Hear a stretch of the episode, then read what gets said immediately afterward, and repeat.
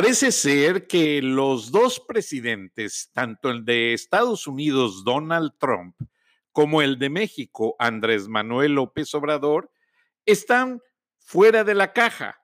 Esto significa en inglés out of the box, como decir fuera de serie. Pues ya los dos han sido considerados reyes.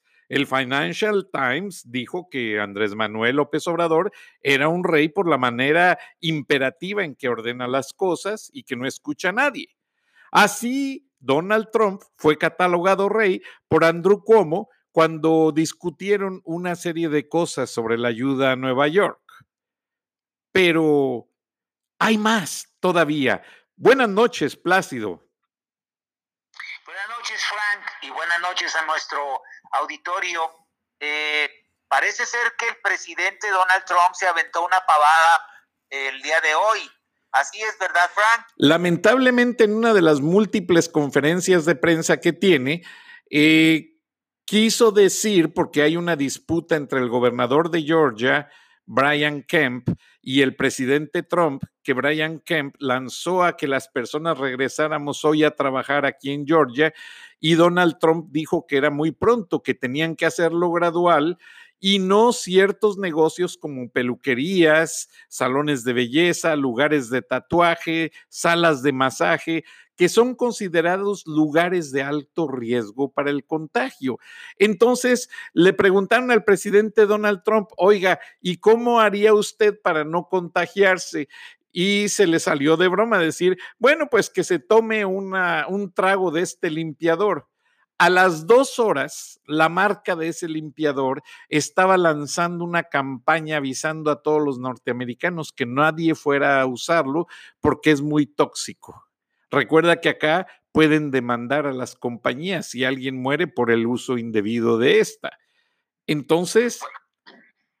Bueno, evidentemente fue una broma, pero yo, yo quisiera bromear también y decirte que parece ser que el virus de la incongruencia, el virus, el virus de la ocurrencia, se lo está pegando López Obrador a Donald Trump, Frank, según me dices. Básicamente es lo que podemos concluir, porque tú aparte de ello, pues tienes muchas declaraciones importantes el día de hoy. Efectivo, así es. Mira, yo creo que podríamos de, en un momento determinado darle voz a la señora Pajes que es una institución a nivel nacional porque viene de un, linaje periodístico muy respetado en México y creo que en muchas partes del mundo porque pues, la publicación que dio origen a, este linaje es un referente en muchas partes del mundo, pero sí me gustaría mucho que compartiéramos con nuestra audiencia en forma, vamos a decirlo, anticipada, porque conseguimos este audio en primicia, nacional y creo que internacional, eh, cómo, la señora Pajés nos pone en evidencia lo que está ocurriendo en las mañaneras del presidente López Obrador, en donde un séquito de focas aplaudidoras, como yo les llamo, eh, están, están siguiéndole la corriente a, a, López Obrador y a sus invitados del gobierno en, en, en, un evento que ya se volvió muy, muy cirquesco. Entonces, la señora con toda la propiedad que, ella tiene y con el bagaje eh, que yo estoy destacando en este momento, eh, tuvo a bien eh, emitir un editorial en audio que me gustaría que nuestra audiencia pudiera escuchar porque prácticamente nos está diciendo qué es lo que está pasando en la relación de López Obrador con los medios de comunicación. ¿Te parece bien, Frank? Adelante. El presidente tiene un sueño marcar la línea editorial a sus propios medios de comunicación. Quisiera desaparecer a periódicos como Reforma o El Universal. Quisiera quitar la concesión a Televisa, a Radio Fórmula o a MBS. Desearía poder acabar con unos y dar la concesión a otros para que los nuevos sean voceros de la 4T y le deban todo a él. Para eso, López Obrador necesita desmantelar el actual sistema de medios de comunicación. Esa es la razón por la cual ha recortado la publicidad a la mayoría de los medios. Busca matarlos, desaparecerlos, para que ese vacío sea ocupado por concesionarios, periodistas y comunicadores afines a su proyecto. Por eso, en las mañaneras, los periodistas profesionales han sido sustituidos por improvisados que dicen escribir en páginas digitales que nadie conoce. Estos comediantes del periodismo reciben cada mañana en sus celulares la pregunta que deben hacer.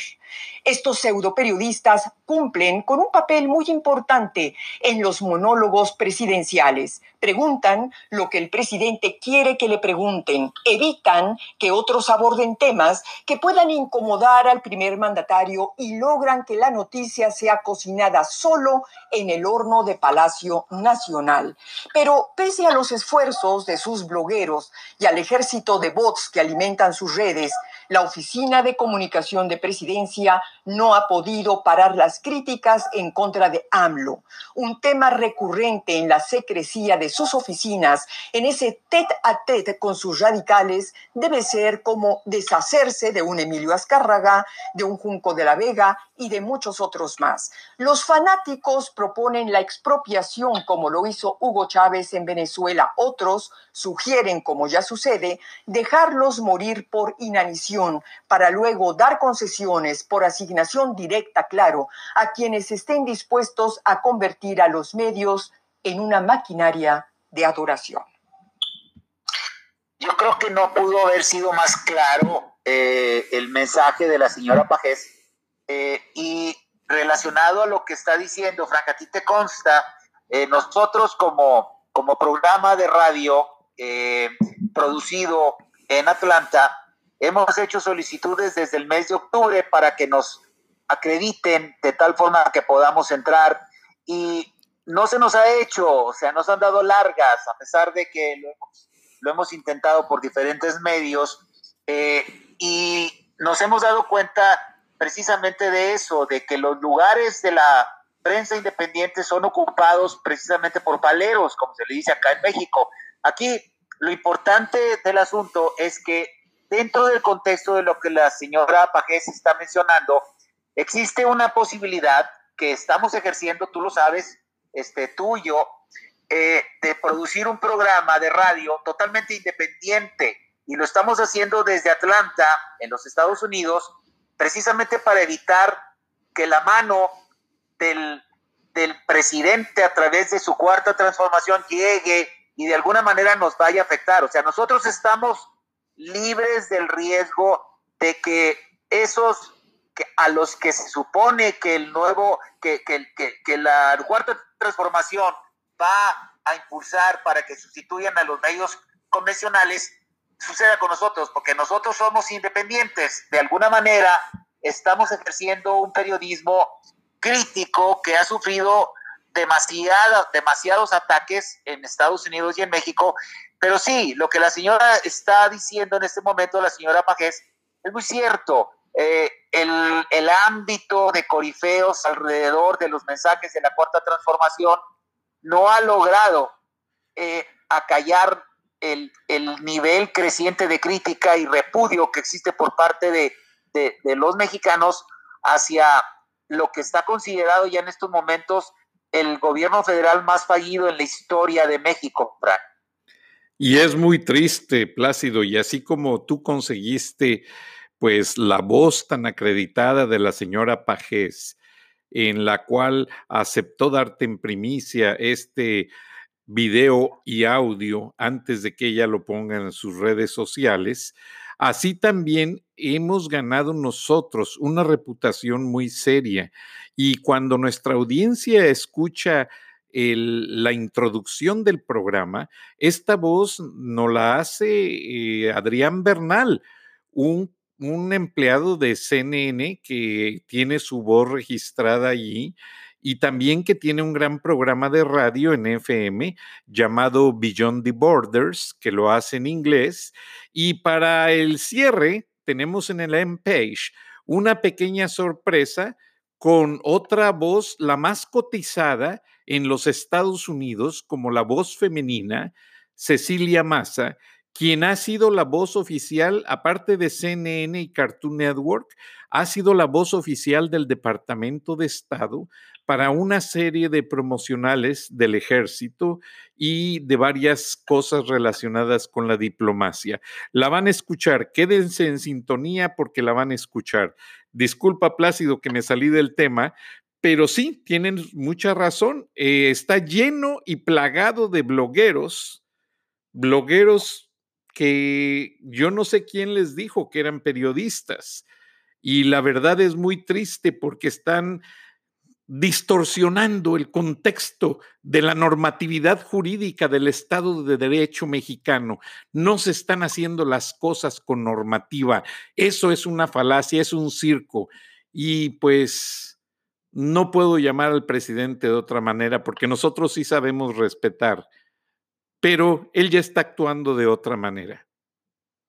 Sí, eh, desgraciadamente el, ámbito de la, de la noticia en México por parte del sector oficial pretende que todos nos alineemos a datos falsos, a datos muy cuestionables, a datos que incluso son eh, desmentidos por gobernadores como Jaime Bonilla, que siendo el brother de, de Andrés Manuel López Obrador, ya se animó a levantar la mano para decir que los números que está presentando López Gatel no tienen nada que ver con la realidad que está viviendo Tijuana, que como escuchamos ayer con nuestro corresponsal en esta ciudad, ya está convertida en la Nueva York de México debido al número creciente de contagiados del COVID-19, Frank.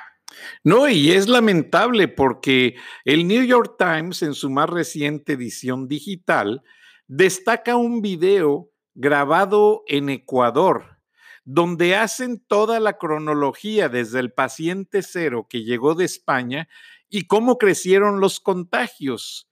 Pero todo se debió, y lo destaca el New York Times, a que las autoridades no tomaron ninguna estrategia. Y recuerdo ese video de algún artista que llegó a México también de España y decía no había ningún escritorio de monitoreo de temperaturas para ver cómo llegaba la gente, nadie usa mascarillas y fue exactamente el mismo proceso en Ecuador donde no se siguió ningún respeto y a estas alturas tienen muertos en las calles y los camiones refrigerantes no se dan abasto recogiendo cadáveres. Allá ya el uso de los respiradores es cosa secundaria.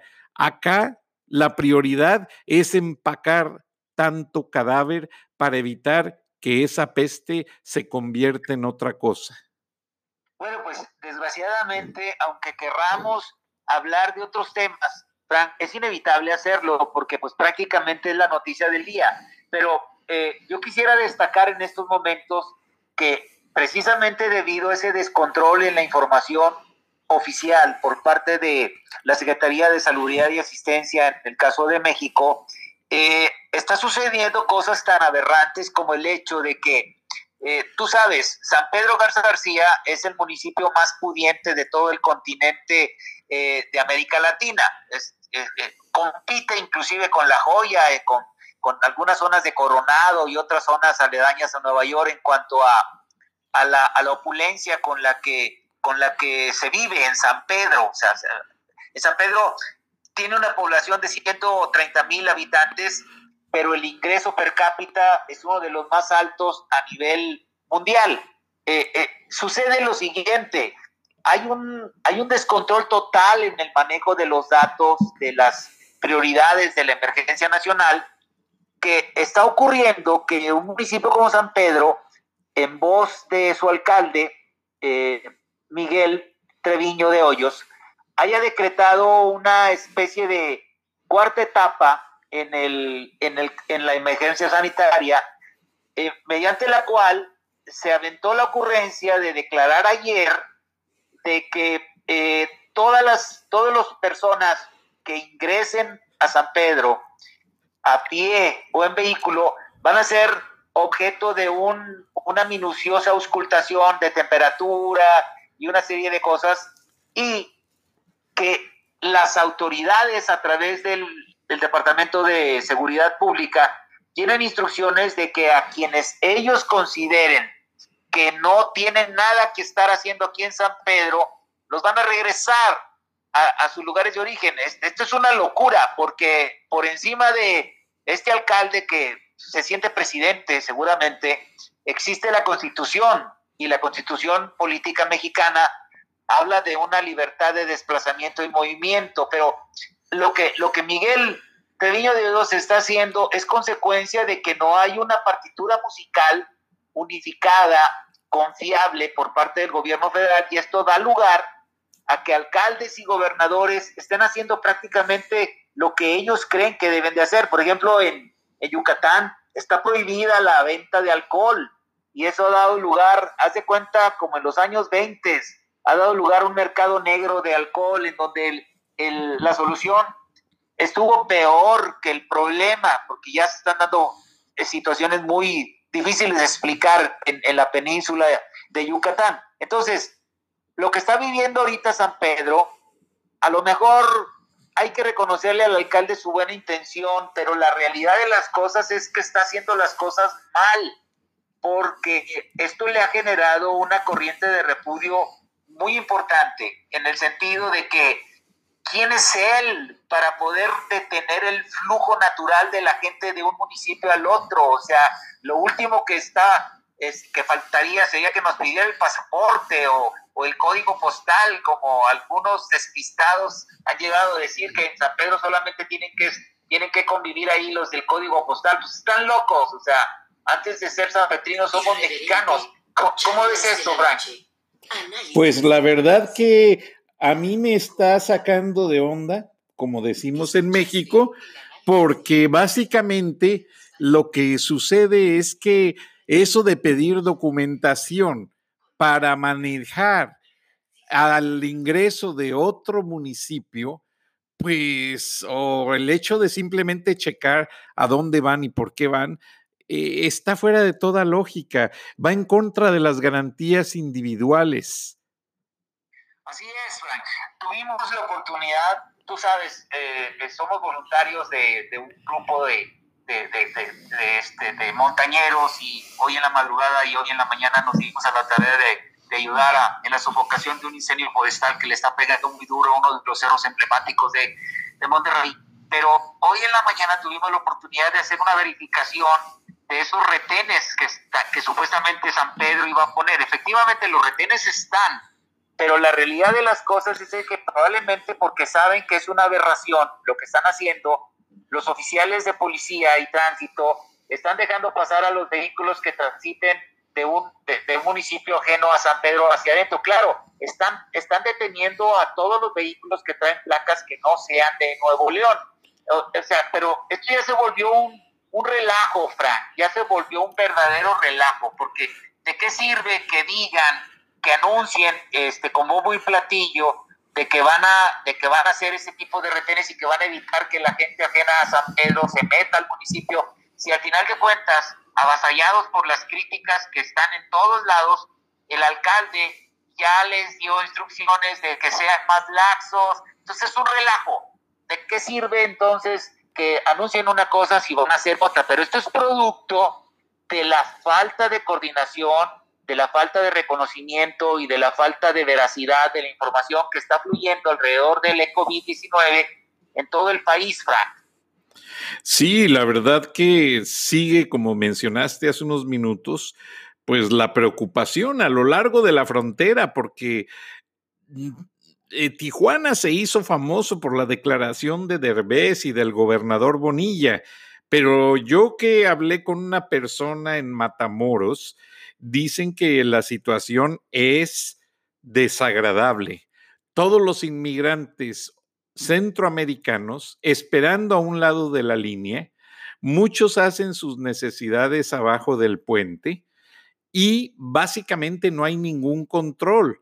Y esto me refiero, hay que decirlo claramente, a hondureños, salvadoreños, guatemaltecos, porque reconocen que cubanos y venezolanos han aceptado y han usado los permisos de trabajo y ya están en talleres, ya están acarreando mercancía en supermercados, están haciendo algo mientras les sale la posibilidad de esa cita en una corte de inmigración en el lado americano.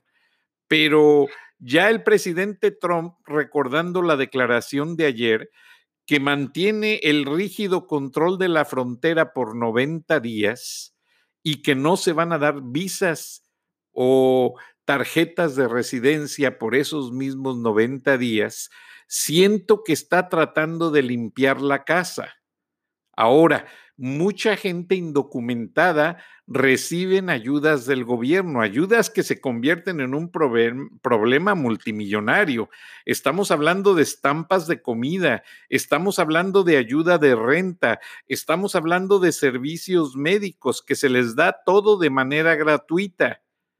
Y muchos de ellos a veces no pagan impuestos porque por el hecho de ser indocumentados, no reportan impuestos y trabajan haciendo trabajos, ellos se paran en las gasolineras, se paran en las tiendas de Home Depot y Lowe's. Entonces, cuando va saliendo la gente con los materiales, le dicen que le pueden ayudar en el trabajo y cobran 10 dólares la hora. Y ya está el canal público, National Broadcasting, eh, del Public Broadcasting, que se hace con fondos federales, hizo un reportaje de una serie de eh, videos especiales diciendo el alto costo de la baja mano de obra, The High Cost of the Cheap Labor. Y así se intituló y levantó muchas ínfulas. Entonces yo siento que ese cierre de la frontera es bajo la advertencia a los empresarios de que Trump los está ayudando, pero que tienen que contratar primero que nada ciudadanos americanos, esto es un control de todo. Ok. Eh, Frank, no, no tengo idea en este momento cuántos minutos nos quedan, pero se me está ocurriendo que vamos a dejar anclas para el programa de mañana derivado del comentario que estás haciendo en este momento, déjame, platicarte lo siguiente y déjame comentarlo con nuestros amables radioescuchas. Fíjate que derivado de la falta de apoyo que el gobierno de López Obrador está eh, haciendo eh, para los empresarios pequeños, micros eh, y medianos en México, eh, detectamos ayer, mi equipo de investigación está en ese proceso, yo creo que lo vamos a tener listo hoy en la noche, el reporte, como para poderlo incluir mañana. Eh, lo siguiente, eh, ahorita debido a que la gran mayoría de los negocios está cerrado porque está considerado como no esencial, está sucediendo un fenómeno muy interesante. Hace cuenta, lleva una persona un vehículo a reparar a un taller mecánico que indebidamente está abierto, pero pues como dijo el dueño del taller, tenemos el, tenemos la, el, testimonio en audio, dijo, es que si no abro me muero de hambre y el gobierno no me va a ayudar, entonces tengo que abrir y me estoy arriesgando que vengan y me clausuren, pero pues primero el comida. Entonces este hombre da un servicio de, de reparación mecánica de un vehículo. El, en el momento en que el dueño del vehículo le, le pregunta cuánto es el costo, él menciona dos mil pesos, tú tradúcelo en dólares, en dos mil pesos. Y entonces le dice, perfecto, le puedo pagar con tarjeta de crédito. Y entonces el dueño del taller le dice, si me paga con tarjeta de crédito, le tengo que cobrar el IVA. Hicimos una réplica de ese fenómeno en 37 negocios de giros diferentes y sucedió exactamente lo mismo. ¿Sabes lo que significa eso, mi querido Frank? Es una evasión de facto es una evasión fiscal de facto, porque si yo voy a un negocio y me, y me hacen el servicio, me venden el producto y quiero pagar con tarjeta de crédito y me dicen que, que si es pagar con tarjeta de crédito, yo tengo que cubrirles el IVA, pues quiere decir que todo ese IVA, que es el 16% en el caso de México, no va a ser declarado a, a Hacienda, al SAT. Entonces, hay una lucha abierta y declarada del gobierno de López Obrador para que todos paguemos impuestos, aunque no estamos viendo el producto de esos impuestos ni en servicio ni en obra pública. pero, pero ya nos amenazó a todos, tenemos que pagar los impuestos. El problema es que dice que no va a tolerar la evasión.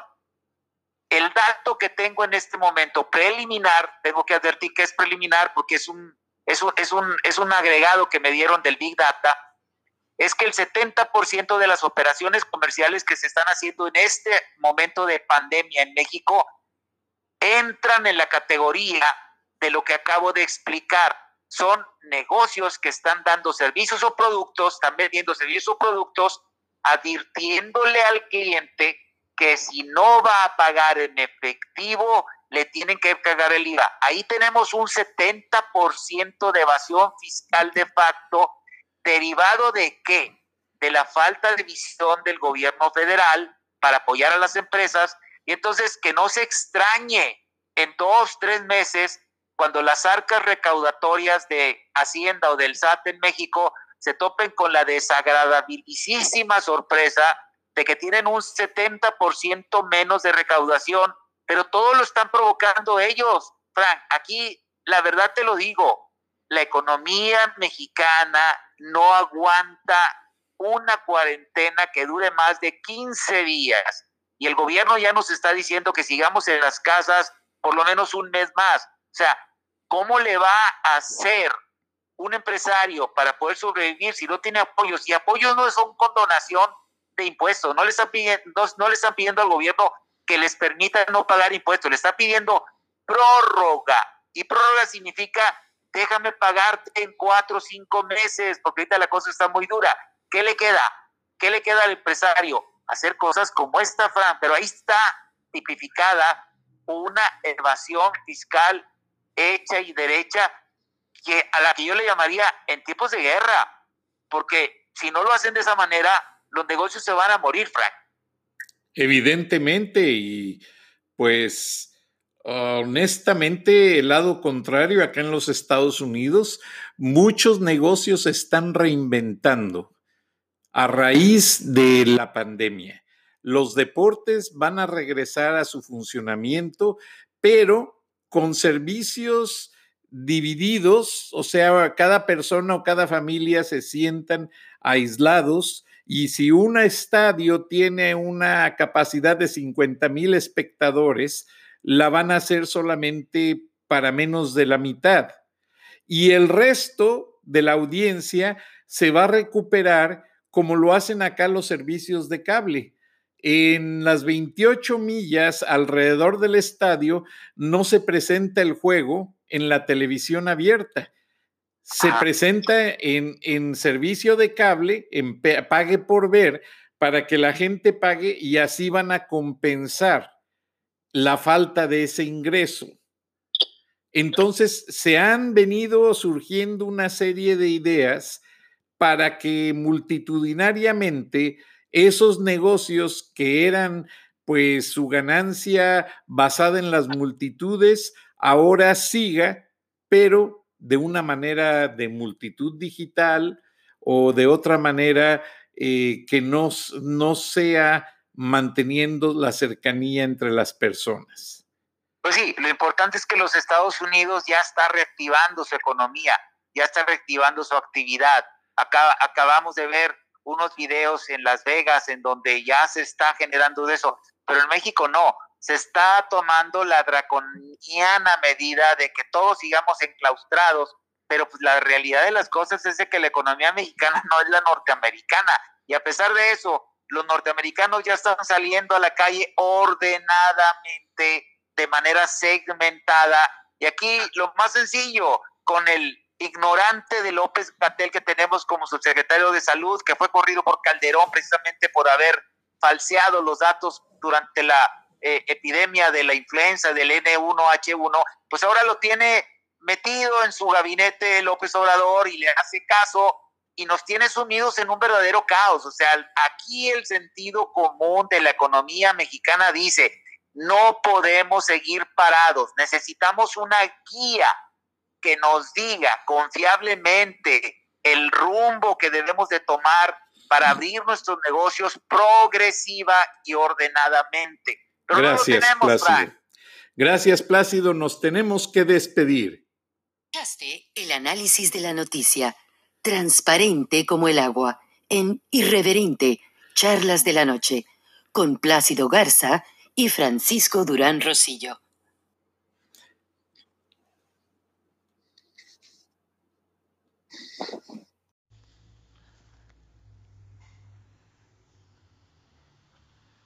Irreverente. Charlas de la noche con Plácido Garza y Francisco Durán Rosillo.